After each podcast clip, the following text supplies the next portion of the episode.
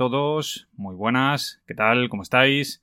Sed todos bienvenidos a un nuevo episodio del podcast Cine Blockbuster, el espacio de entretenimiento en el que hablamos de nuestras películas favoritas, de series de televisión, de cómics, libros, videojuegos y, en fin, de todo aquello que nos gusta y que nos parece interesante aunque lo hacemos tomando como referencia dos premisas básicas que se han convertido en la principal seña de identidad del podcast.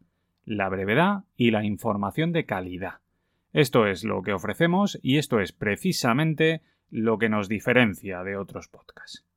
Hoy con un programa en el que vamos a sumergirnos en el universo Star Wars, concretamente con un episodio dedicado al que se ha convertido en el principal exponente de la vertiente televisiva de la franquicia creada originalmente por George Lucas, la serie The Mandalorian, cuya tercera temporada acaba de llegar a nuestras pantallas a través de Disney Plus.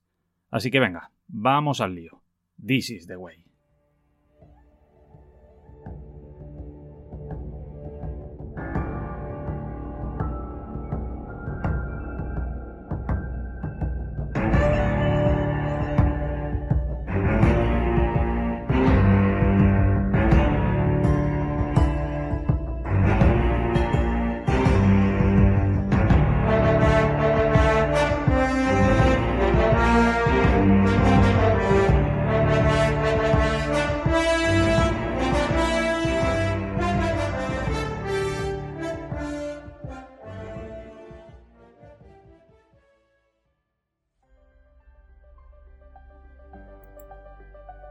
paraísofriki.es, la web soñada por todos los frikis del universo, colaborador oficial del podcast Cine Blockbuster.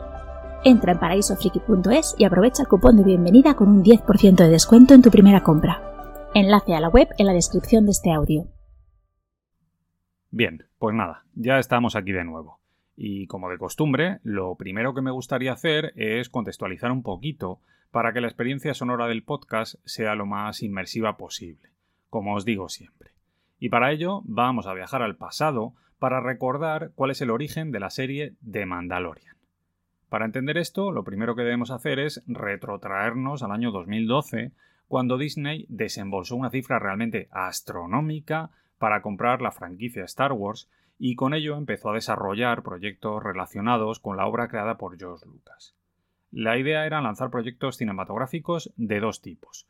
Por un lado, películas que ampliaran la saga clásica, es decir, nuevos episodios que se sumaran a lo que ya había hecho George Lucas en el pasado, y por otro lado, pelis que sirvieran para retratar momentos clave para la franquicia. Películas aparentemente menores que serían protagonizadas por personajes secundarios míticos de la saga.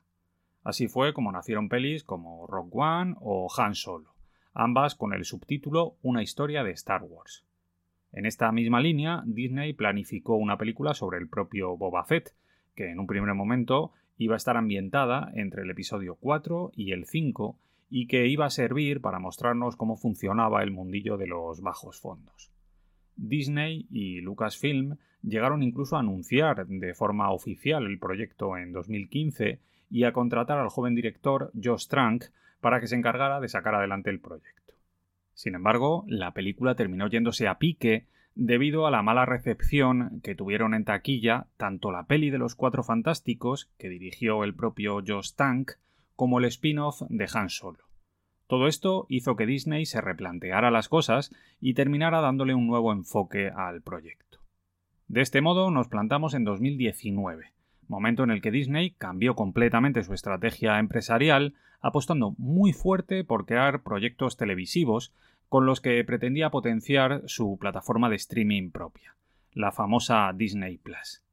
Esta nueva estrategia provocó que la película sobre Boba Fett, que como os digo llevaba en marcha varios años, se terminara reconvirtiendo en una serie llamada The Mandalorian, un programa televisivo que utilizaba la iconografía mandaloriana y que se terminó convirtiendo en un éxito gigantesco en todo el mundo que gozó de un grandísimo apoyo entre los fans de la saga.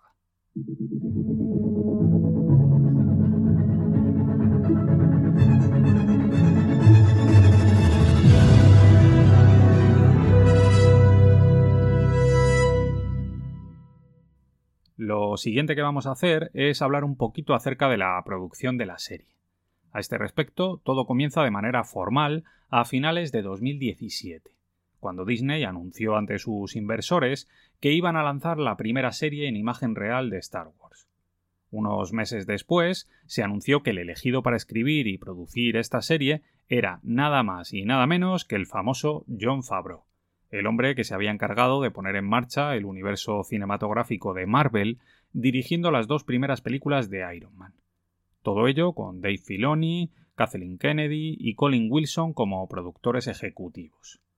El rodaje de la fotografía principal de la primera temporada de la serie se produjo en California en los últimos meses de 2018 y contó con un presupuesto de 100 millones de dólares. Lo más llamativo en este sentido fue la utilización de un sistema revolucionario de creación de entornos digitales llamado Stagecraft. Este sistema viene a ser una especie de caja creada con paredes que son en realidad pantallas de máxima resolución en las que se reproducen imágenes que simulan escenarios en tres dimensiones y que tienen la particularidad de poder sincronizarse automáticamente con la cámara y reaccionar al desplazamiento de ésta como si de un plano en una localización real se tratase. Vamos, una virguería que hace que no sea necesario grabar en exteriores y que simplifica muchísimo los rodajes. Esta primera temporada contó con ocho episodios, se estrenó a finales de 2019 y de inmediato se convirtió en un gigantesco éxito que conectó estupendamente bien con el público joven y también con los fans clásicos de la franquicia algo que desde luego no es nada sencillo. Solo hay que ver, por ejemplo, lo que pasó con el estreno de la nueva trilogía y en particular con los últimos Jedi y con el ascenso de Skywalker. Esta buena acogida hizo que en otoño de 2020 se lanzara de nuevo en Disney Plus la segunda temporada de la serie, en este caso de nuevo con ocho episodios. Pero es que esto no es todo. Además, en noviembre de 2021 Disney lanzó una nueva serie eh, en imagen real que estaba ambientada en el universo Star Wars y que se terminó denominando El libro de Boba Fett. Una serie que era en realidad un spin-off del personaje clásico que había aparecido ya en la trilogía clásica como secundario y que también servía para seguir ampliando el universo creado por la serie de Mandalorian.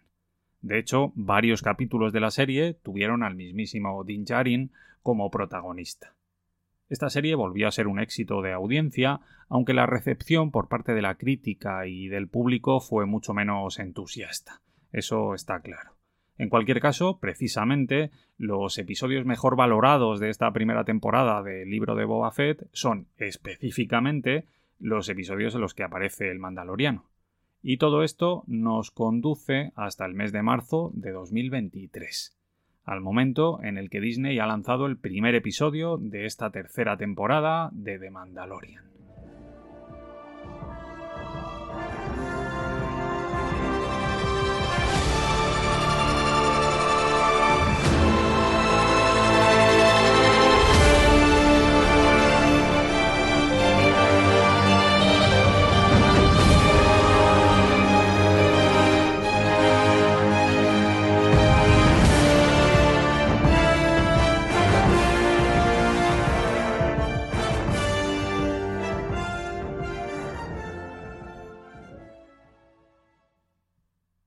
Siguiendo con el patrón que utilizo habitualmente en el podcast y que sabéis que trato de respetar escrupulosamente, lo que tocaría ahora es hacer una sinopsis de la trama de la serie. Lo que ocurre es que, precisamente al tratarse de una serie que está dividida en episodios, esto no es una tarea sencilla.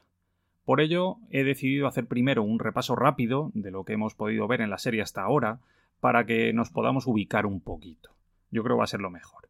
Así pues, os puedo decir que la primera temporada de la serie partía de una premisa muy sencilla, sencillísima en realidad.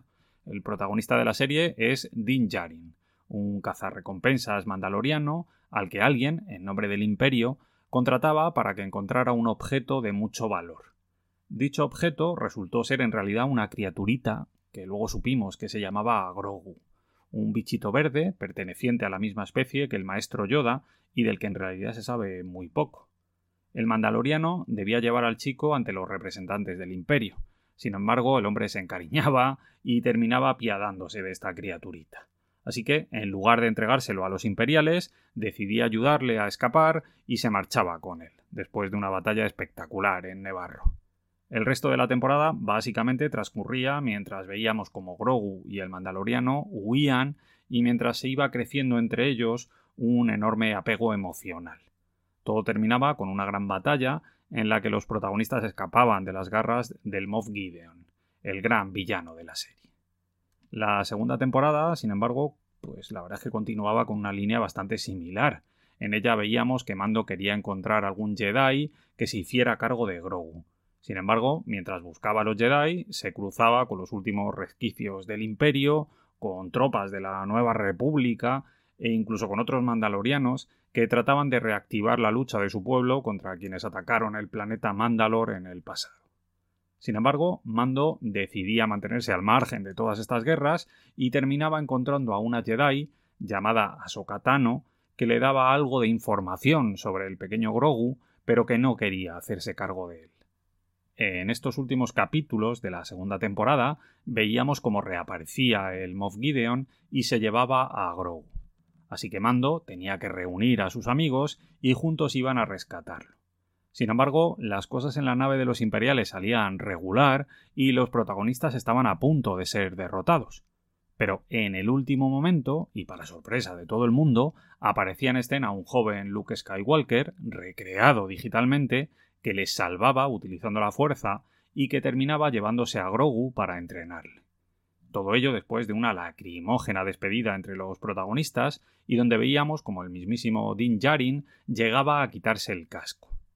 Esta es la historia que nos han contado hasta ahora en las dos temporadas de The Mandalorian.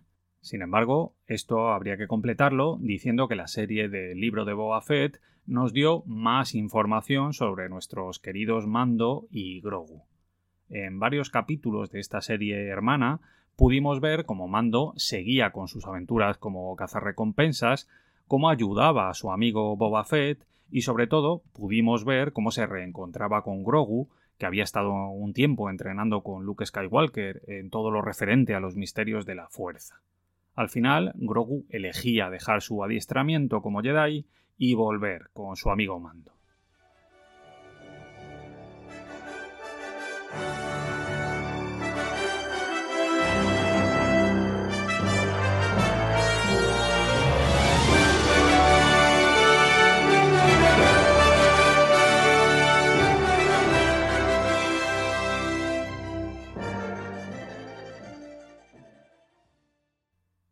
Esto que os he contado son los antecedentes de esta tercera temporada de la serie de The Mandalorian, es decir, lo que nos habían mostrado previamente.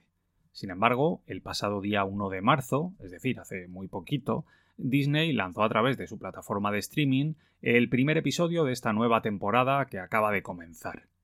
Por tanto, lo que voy a hacer ahora es navegar un poquito por la trama de este primer episodio. Es decir, voy a hacer spoilers potentes sobre esta temporada 3. De manera que, si todavía no lo habéis visto, tenedlo en cuenta porque no quiero estropearos ninguna sorpresa. Dicho esto, ahora ya sí. Ahora me voy a meter con la trama del episodio 17. Un episodio que ha sido dirigida por Rick Famuyiwa y que se ha titulado El Apóstata.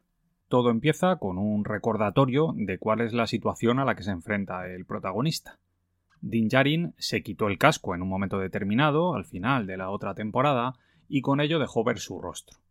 Eso es algo totalmente prohibido para los miembros de la Hermandad de los Hijos de la Guardia, y por ello se ha convertido en un apóstata, es decir, en alguien que ha traicionado su fe y que se encuentra solo. Para poder redimirse, nuestro mandaloriano solo tiene una opción. Tiene que volver a su planeta de origen, Mandalor, y allí debe purificarse con una ceremonia en las aguas vivas. El problema es que, a priori, eso es imposible, en teoría, el planeta Mandalor fue atacado en el pasado y actualmente está devastado. Sencillamente, allí no hay ninguna forma de vida. Es un planeta baldío, maldito. Por tanto, para hacerlo, Mando acude al planeta Nevarro, donde se reencuentra con su viejo amigo Gref Karga, que ahora es el alto magistrado de la ciudad. Allí, el bueno de Mando tiene la intención de reparar al robot IG-11, el robot al que vimos en la primera temporada y que ayudaba a Grogu. Pero, desgraciadamente para él, este robot está inservible. La única forma de que pueda funcionar es cambiando algunas piezas que aparentemente son muy difíciles de encontrar. Aún así, Mando se emperra y dice que va a ir a buscar las piezas, algo que seguro le va a generar muchísimos quebraderos de cabeza al protagonista en los próximos capítulos, seguro. Al final del todo, el caso es que Mando y Grogu se marchan de Nevarro tras tener un incidente con unos piratas y se trasladan al planeta Kalevala, donde se reencuentran con Bo-Katan, la antigua aspirante a líder mandaloriana que ahora está sola ya que ha sido abandonada por sus tropas. Tras una conversación, Mando se despide de ella diciendo que se va a Mandalor en busca de las aguas vivas y que va a investigar si todo lo que se dice del planeta realmente es cierto, dejando abierta de este modo la posibilidad, más que probable, de que esta temporada se vaya a centrar en todo lo que tiene que ver con Mandalor y con el pueblo mandaloriano. Algo que puede ser muy interesante y que completaría lo que ya pudimos ver en las series Clone Wars y Rebels. Nuestro pueblo está esparcido, como estrellas en la galaxia. ¿Qué somos? ¿Qué defendemos?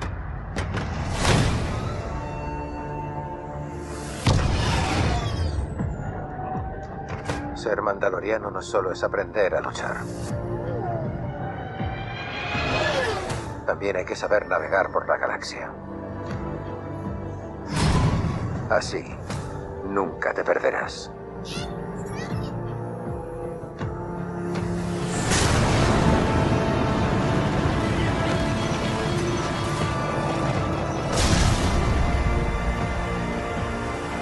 Voy a ir a Mandalor para que perdonen mis transgresiones. ¡Que la fuerza te acompañe! Este es el camino. Está ocurriendo algo peligroso. Y cuando os veáis forzados a tomar partido, ya será tarde.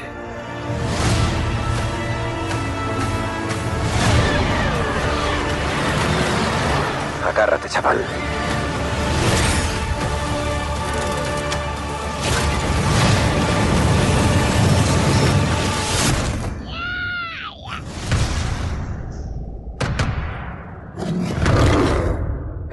El camino.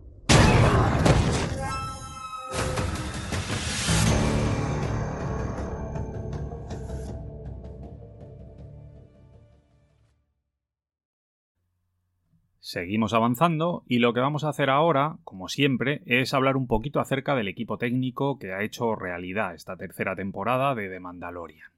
Empezando, lógicamente, por el creador de la serie, el amigo John Favreau, de quien ya os he hablado antes. Un hombre que ha hecho de todo. Actor, guionista, productor y por supuesto también ha sido director. Favreau empezó su carrera en el mundo de la actuación, con varias comedias ligeras, y después alcanzó la fama gracias a papeles secundarios en películas como Deep Impact o Very Bad Things, además de su aparición en la serie Friends, que a mí me gustó mucho. A partir de ahí, su carrera despegó y Favreau supo buscarse un hueco en la industria como creador gracias a su trabajo como director en las dos primeras películas de la saga Iron Man. También dirigió Zatura y se encargó de sacar adelante las versiones digitales modernas del Libro de la Selva y El Rey León, todas ellas convertidas en grandísimos éxitos. Aunque todo esto quedaría eclipsado, lógicamente, por su trabajo en la serie de Mandalorian. En lo que tiene que ver con el reparto, bueno, pues evidentemente tenemos un montón de nombres interesantes confirmados para esta tercera temporada de la serie. Para empezar, deberíamos hablar, claro, del actor de moda en la actualidad, el gran Pedro Pascal, un actor de origen chileno, muy carismático, que está arrasando en estos últimos años. Pascal comenzó su carrera en series de televisión estadounidenses como Buffy cazavampiros, en The Good Wife, eh, Homeland o El Mentalista. Sin embargo, sus dos papeles más importantes en esta etapa llegaron gracias a Narcos y a Juego de Tronos. A partir de aquí, ya como un rostro muy conocido, empezó a aparecer en películas como Kingsman, El Círculo Dorado, la segunda parte del Protector con Denzel Washington, Triple Frontera o Wonder Woman 1984. Todo esto rematado con su papel como Din Djarin en The Mandalorian y su reciente participación en la serie de HBO The Last of Us, que está funcionando increíblemente bien, y de la que por cierto me gustaría hacer un programa en algún momento. Acompañando a Pedro Pascal, tenemos otro montón de nombres conocidos, como los de Giancarlo Espósito, Carl Weathers o Kate Satkoff. Todos ellos viejos conocidos de la serie. Y además de eso, también se ha confirmado que el mismísimo Christopher Lloyd va a tener un papel en esta tercera temporada. Sí, Christopher Lloyd, el mitiquísimo Christopher Lloyd, nuestro querido y añorado Dr. Emmett Brown, de la saga de Regreso al Futuro. Todo esto sin olvidar que, con toda seguridad, a lo largo de los capítulos de esta tercera temporada tendremos muchas sorpresas que aún no han sido reveladas y que con toda certeza intentarán volarnos la cabeza como ocurrió en el pasado con las apariciones inesperadas de Luke Skywalker o de Ahsoka Tano. Si yo tuviera que apostar en este sentido, y más teniendo en cuenta la escena que nos han regalado en este primer episodio, donde hemos podido ver a los Purgils en el hiperespacio y que es un clarísimo guiño a la serie Rebels, yo me la jugaría por la futura aparición en algún momento de nuestro querido Ezra Bridger, o tal vez quizás del almirante Thrawn. Pero bueno, esto no son más que especulaciones, ya veremos. Lo que sí es seguro es que la actriz Gina Carano ha sido apartada de la serie por sus comentarios políticos. La actriz que interpretaba a Cara Dune. Algo que ya se anunció en su momento y que ha quedado confirmado en este primer episodio de la tercera temporada de la serie.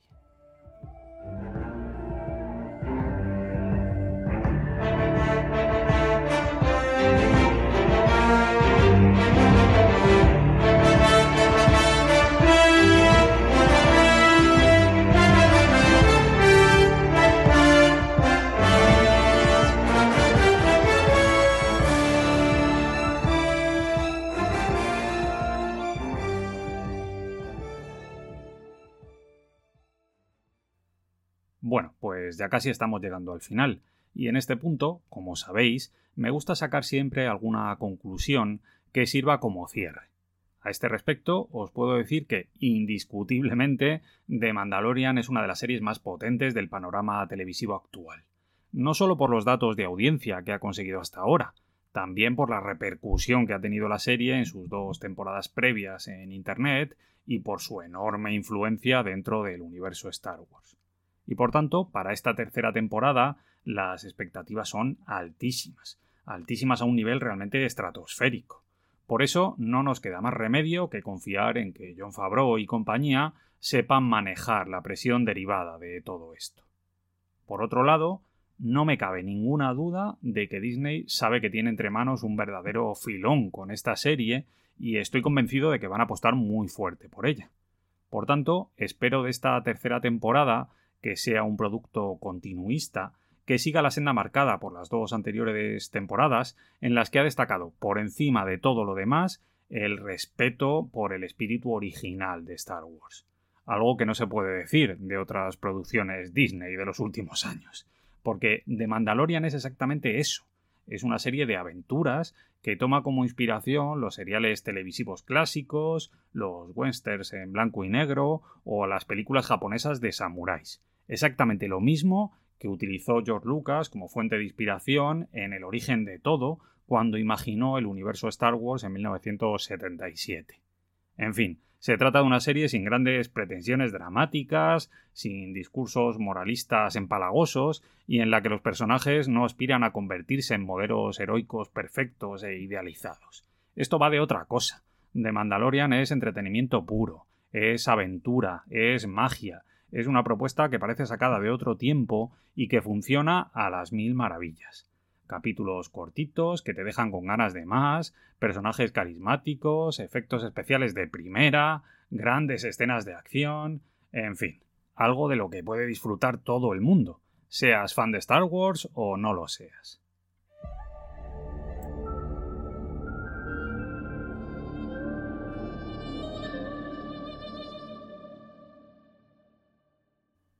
Y ya está. Por mi parte, nada más. Con esto me despido. Pero antes de marcharme, como siempre, quiero recordaros que si os ha gustado el contenido del programa, podéis seguirme en iVoox, en Spotify y en el resto de plataformas. También en redes sociales a través de Twitter y de Instagram. Nos vemos muy pronto amigos. Un abrazo muy fuerte para todos. Que la fuerza os acompañe. This is the way.